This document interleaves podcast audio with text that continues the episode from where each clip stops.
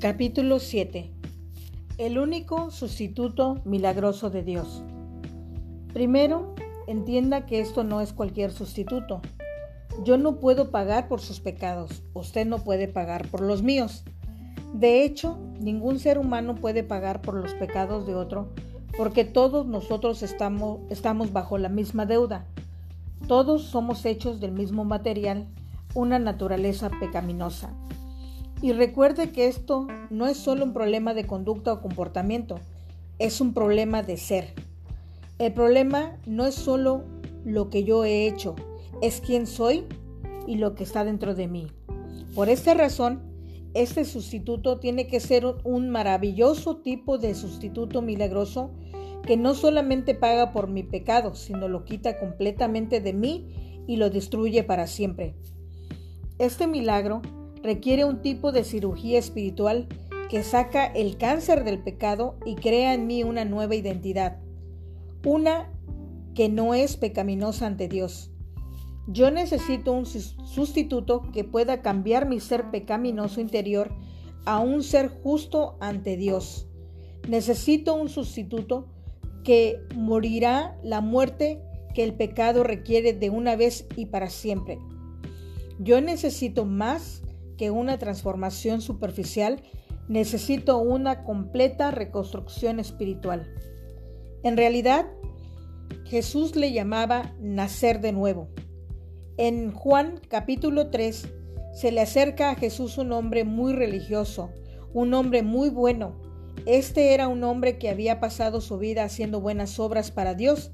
Y Jesús le dijo, de cierto, de cierto te digo que el que no naciera de nuevo no puede ver el reino de Dios. En otras palabras, al menos que usted tenga un completo renacimiento espiritual, al menos que nosotros podamos cambiar nuestra identidad espiritual de pecaminosidad, ajusta, usted no puede entrar al cielo. Otra vez él dijo en Juan 3:7, no te maravilles de que te dije, os es necesario nacer de nuevo.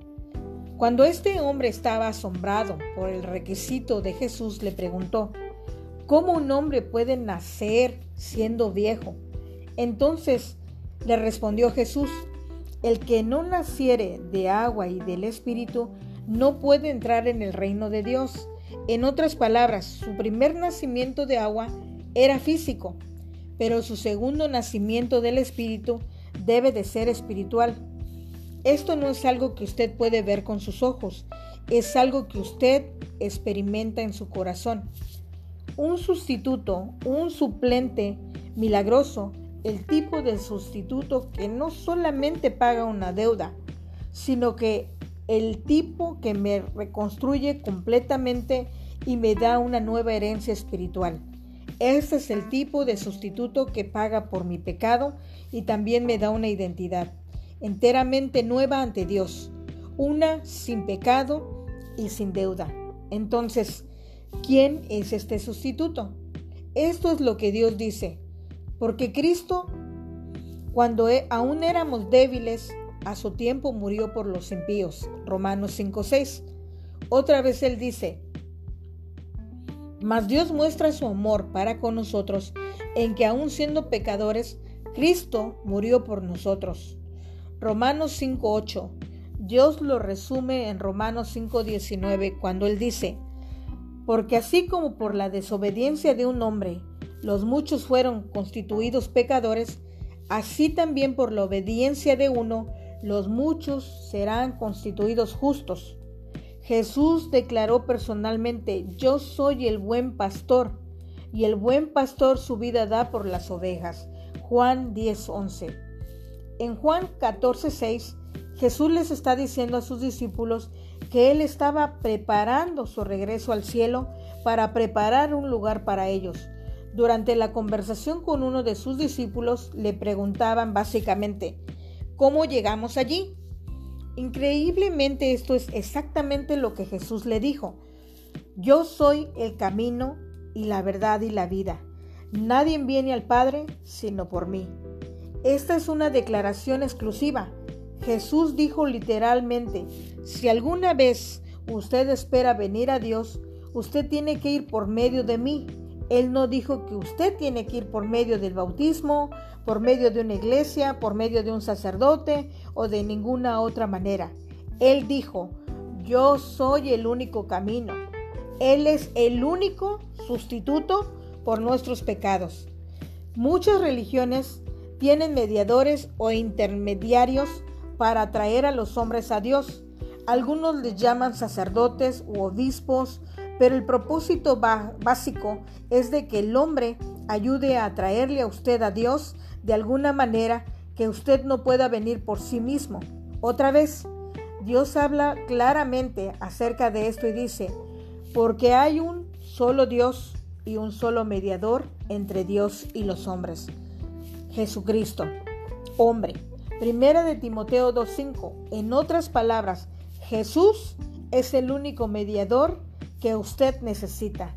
En Hebreos 2.9 Dios dice, pero vemos aquel que fue un hecho un poco menor que a los ángeles, a Jesús, coronado de gloria y de honra, a causa del padecimiento de la muerte, para que por la gracia de Dios gustase la muerte por todos.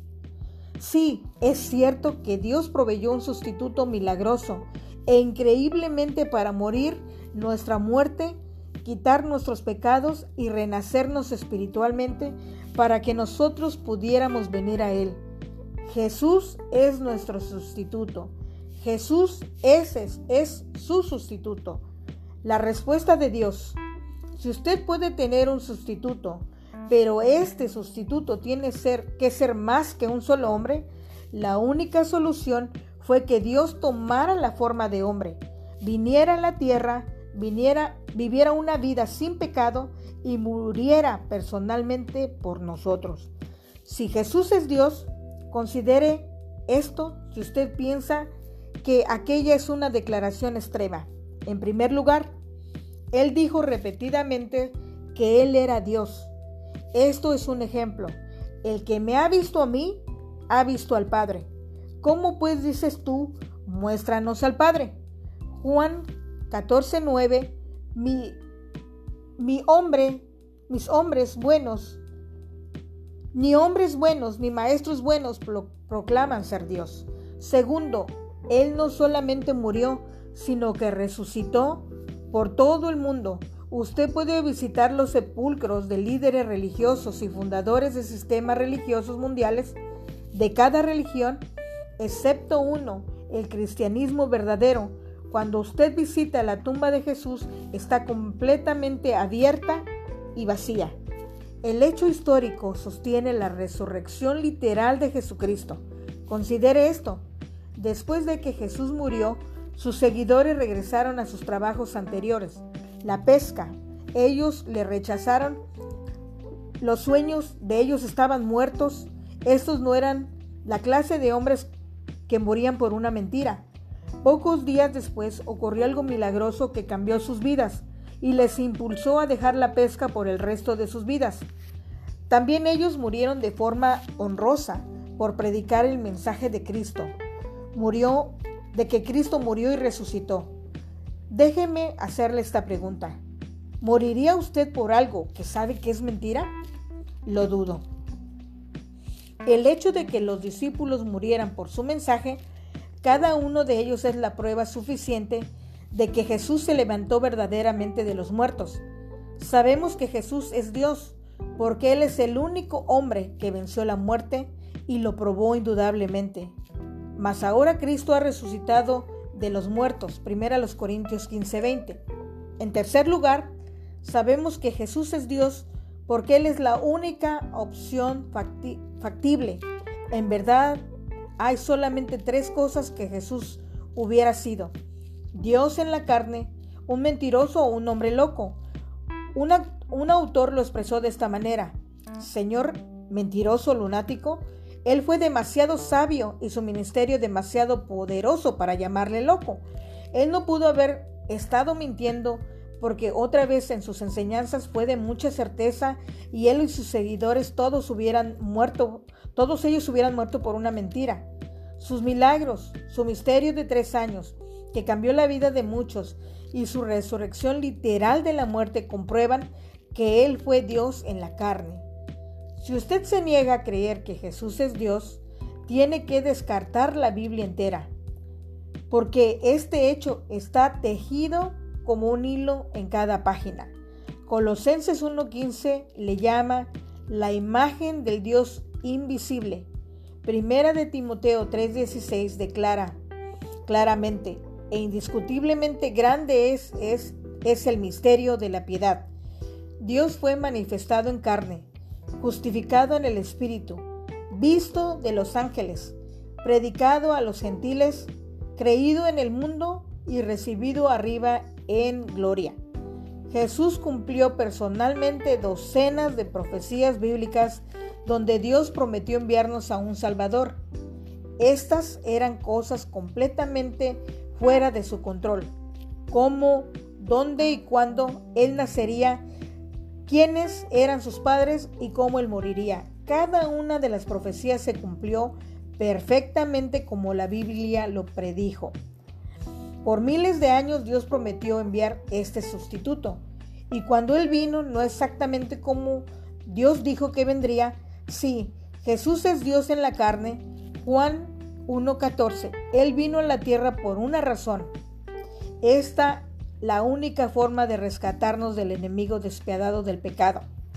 Este enemigo había invitado a nuestro mundo a tal punto que nos traía cautivos a la condenación. Él nos ama tanto que Él literalmente vino a la tierra a rescatarnos. Descubramos exactamente lo que Él tuvo que padecer para hacer llevar a cabo esta misión de rescate. La historia se torna ahora aún mejor.